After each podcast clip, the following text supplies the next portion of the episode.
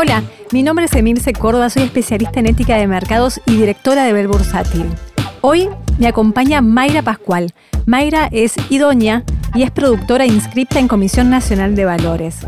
En este consultorio financiero de hoy te vamos a contar cómo dar los primeros pasos, el inicio a... ¿A qué?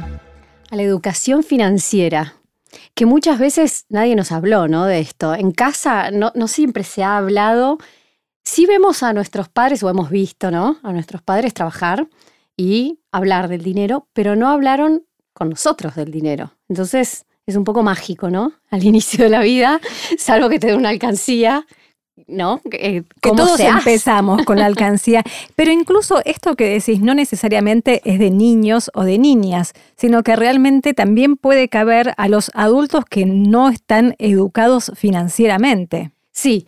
Em, está bueno abordar el tema financiero en cualquier momento de la vida, porque el dinero es necesario para obtener un montón de cuestiones, ¿sí? Entonces sí está bueno prestarle atención y entender conceptos. No es algo que, nos, que no nos corresponde hablar, que no nos corresponde entender. Más aún, diría yo, en este país, ¿no? que es eh, bastante complicado.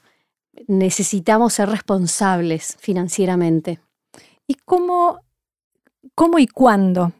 ¿No? ¿Cómo y cuándo podemos abordar estos temas? ¿Desde qué edades podemos abordar este tema con los chicos?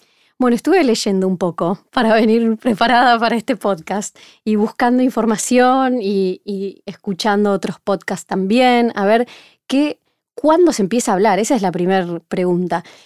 No tan desde tan chiquititos, pero sí entre los 5 y los 7 años yo puedo empezar a plantear el tema de qué es el dinero, que entiendan para qué sirve, qué es billete, moneda, que lo empiecen a visualizar, a Las tarjetas de crédito, porque piensan que pasás la tarjeta de crédito y que eso no se paga. Claro, que es magia. Claro. Que el, que el cajero vos vas, pones cualquier cosa y saca. Y saca plata. Saca plata.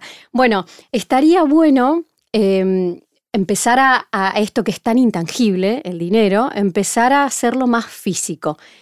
Casi nadie usa dinero físico hoy, pero sí llevamos a nuestros hijos a hacer compras, ellos pueden ver cómo pagamos o darles para que compren algunas cositas chiquititas con nosotros y que empiecen a ver cuánto o le doy a mi hijo plata en el recreo.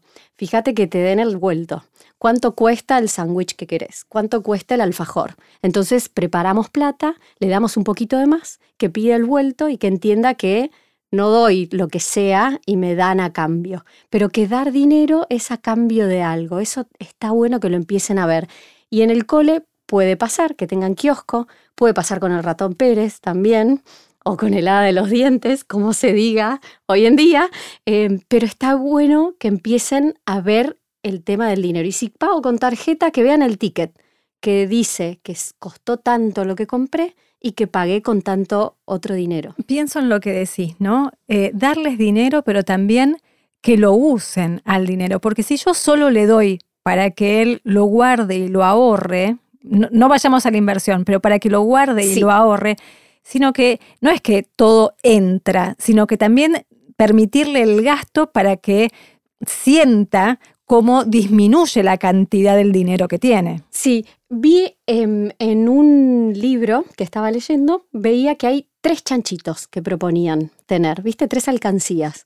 Una que sea para gastar, otra que sea para ahorrar y otra que sea para dar. Entonces está bueno los tres conceptos, que vean cómo la que uno gasta disminuye, la que, que, igual tengo que ahorrar, hay que instalar el hábito de ahorro en los niños y no es el ahorrar, es el hábito de ahorro. Que ellos sepan que por cada dinero que le damos, por cada monto, algo separo para postergar esa necesidad de todo ya y todos los chiches y, lo, ¿no? lo que quieren los nenes, todas las golosinas, pero que además posterguen ese deseo de consumo, que entiendan, empiecen a entender qué es ganas y qué es necesidad. Esto no necesariamente de vuelta va con los niños, esto va también con los adultos, ¿no? Que no todo lo que ingresa, o sea, que mis ingresos no pueden igualar mis egresos y mis gastos. Sí, está bueno que los grandes tengan, por ejemplo, dos cuentas, ¿no? Si yo tengo una caja de ahorro y si todo mi ingreso entre en esa caja de ahorro, tener otra. los chanchitos claro, en, cuentas bancarias, ponele, o en cuentas de inversión, y ahí después damos otro paso, pero en la bolsa. Pero si hablamos de cuentas bancarias y gente adulta, entonces tener dos distintas. Y en una tercera, elegir fundaciones para donar, porque el dinero también tiene ese sentido, ¿no? Si no, nos sentimos como que eh, es, meramente transaccionable y es vil y un montón de otros no, ¿cómo puedo decir? Eh, adjetivos que son descalificativos y no queremos esa relación con y colabora si nosotros ayudamos y colaboramos. Sí. Tiene que salir la, acción positiva de parte nuestra eh, y quizás como tenerla, como vos decís, ya instalada en que una porción la podemos donar y de esa manera sigue circulando, sigue generando. Sí, y cuando yo me propongo tener tanto para gastar, estoy armando un presupuesto. Y ese presupuesto, un niño muy pequeño no lo va a poder dominar y es lógico que tenga sus errores. Un adulto puede ser que tampoco lo domine y tenga sus errores, pero de esos errores tiene que aprender y a partir de ahí empieza a corregir, ¿no?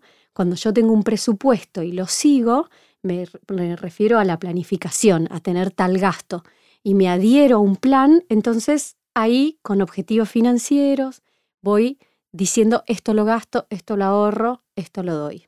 Son los mismos conceptos que tenemos los adultos, pero empezar a instalarlos en nuestros chicos. Sí, y tener em, nosotros conductas que sean apropiadas también, ¿no? Si como adultos los niños observan que sus padres dicen algo pero hacen otra cosa, entonces el mensaje va a llegar un poco distorsionado y no van a saber qué hacer. Entonces, dar un buen eh, modelo, crear oportunidades para ganar dinero también, eso a, los chicos se los podemos hacer y entonces ahí van a empezar a entender el concepto de tengo que trabajar a cambio de algo, ¿sí? De dinero, darles la oportunidad a que elijan qué gastar de ese chanchito que separaban, entonces toman una decisión, el dinero no es infinito, y van a decidir qué van a gastar y qué no.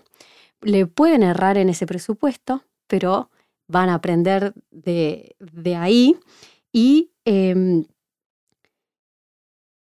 yo creo que hay bastante. ¿No? De, para, mm, para pensar. Para empezar, eh, quizás a los padres que todavía no hemos empezado a hablar, mis niños están grandes, mm. pero para los que quizás empezamos a hablar tarde del tema del dinero, también hoy los chicos me parece que vienen más ávidos de conocimientos y de este tipo que, de conocimientos que los lleva a la vida real.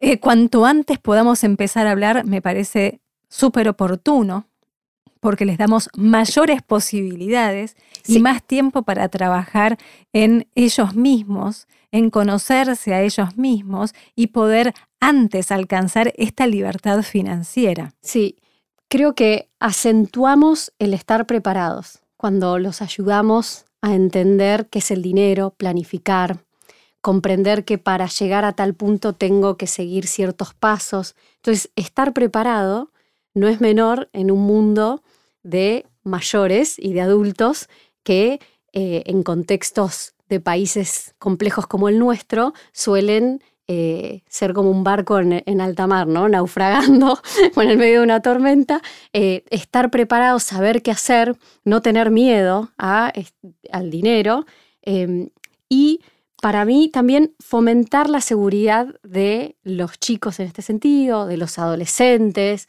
de los no tan chicos como vos decís, cuando uno planifica, ahorra, invierte, ese sería el último paso de esto, estamos fomentando la seguridad y la independencia de los seres humanos con los que estamos eh, tendiendo vínculos. Y no demonizar el dinero tampoco, ¿no? Porque dentro de tu propuesta está la parte positiva del dinero, la parte positiva del ahorro, la parte positiva de lo que podemos eh, no consumir para darlo a un tercero que tiene más necesidades que nosotros. Entonces em, empezamos a, sacar ese demonio del dinero y empezamos a transformarlo en una actitud positiva. Sí, vos en otro podcast hablabas de el libro Los secretos de la mente millonaria de T. Harbecker y este autor en un momento dice, ¿qué es más importante, el dinero o el amor? Y, y la gente responde, ¿no? Entonces él dice, no es más importante uno o el otro en este sentido. Como no es más importante una pierna que un brazo. Las dos los necesitamos. Entonces, entender el dinero, destrabarlo, despojarlo de las emociones negativas que podemos haber tenido por eh, cosas que vivimos, eh, que escuchamos, que le sucedieron a otro. Eso está bueno para comprender que es un medio para un fin. Entonces ahí lo llevamos a una herramienta más. Y cuando hablamos de eh, administrar recursos, que es esto de ahorrar o de disponer, de invertir, de los tres chanchitos, estamos hablando también de una conducta responsable y sustentable para traernos ¿no? a, esta época en la que vivimos, que pensamos que no hay que consumir demasiado, entonces no hay que gastar demasiado, pero no solo porque el dinero es algo, un recurso escaso, sino porque tampoco sirve tantas cosas, tanto desborde, eh, y eso es una conducta más ecológica y más consciente, y eso termina siendo haciendo bien. Sí, el autodominio, ¿no? Nos autodominamos, nos aprendiendo con el dinero, pero eso se extiende a toda nuestra vida. Sí. Bueno, muchas gracias, May. Así se nos fue el capítulo de hoy. Mi nombre es Emilce Córdoba, soy especialista en ética de mercados y directora de Bell Bursátil. Hoy me acompañó Mayra Pascual. Mayra es productora e idónea inscripta en Comisión Nacional de Valores y hablamos sobre la educación financiera en la primera edad. Seguinos en Spotify para aprender y conocer todas las alternativas de inversión que tiene el mercado para vos. Éxitos y buenas inversiones.